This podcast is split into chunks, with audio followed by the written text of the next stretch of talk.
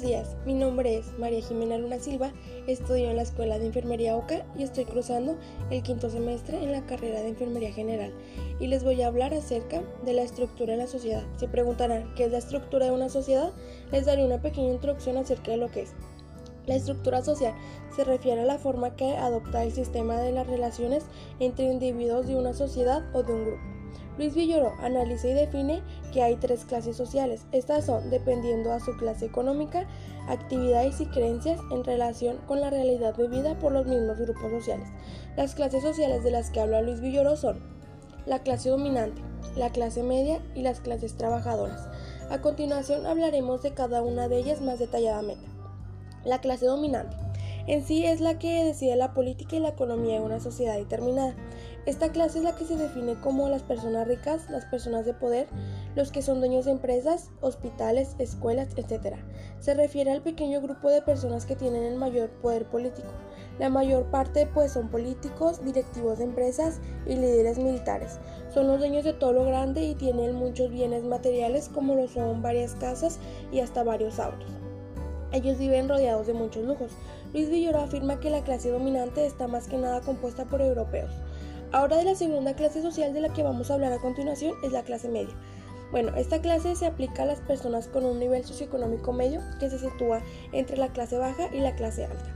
En sí son las personas que no disponen de muchos recursos pero que tampoco les hace falta mucho de ellos.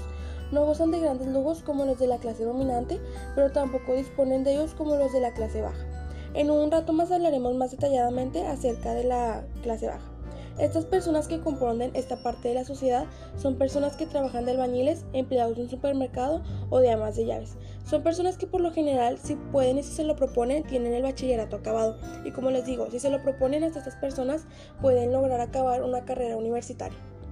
Por último, pero no menos importante, hablaremos acerca de la clase trabajadora, o más bien conocida como la clase baja. Se le denomina a esta clase social como la clase que aporta a la sociedad la mano de obra para la producción, construcción y manufactura, recibiendo a cambio un salario mínimo sin llegar a ser los dueños de los medios de producción en los que laboran. Muchas personas que comprenden esta clase social no trabajan, por el simple motivo de ser personas analfabetas que no saben diferenciar las cosas básicas. Estas personas por lo general son personas indígenas personas de ranchos, personas que no tienen el suficiente dinero económico como para tener su propia casa. Por lo regular, si tienen vivienda, sus viviendas suelen ser de este piso de madera, este techo de lámina y en muchas ocasiones no cuentan con los servicios básicos como lo son la luz, el agua y el gas. También por lo regular son personas analfabetas que no saben leer ni escribir. Por lo tanto, estas personas no tienen el suficiente dinero en ocasiones solo acaban la primaria o la secundaria. En diferentes casos, por lo general solo acaban la primaria o la dejan a medias, ya que en muchas ocasiones su padre los sacan de estudiar para ponerlos a trabajar para que puedan meter ingresos a la vivienda. Y los metían a trabajar en el campo o vendiendo cosas en la calle o simplemente pidiendo limones ya que por lo general esta clase social son muy pobres, les toca vivir en una sola casa, varias personas, no solo los integrantes de la familia nuclear, sino también una familia extensa, como lo son abuelos, tíos, primos. Esta en muchas ocasiones pueden vivir hasta más de 10 personas en una sola vivienda pequeña.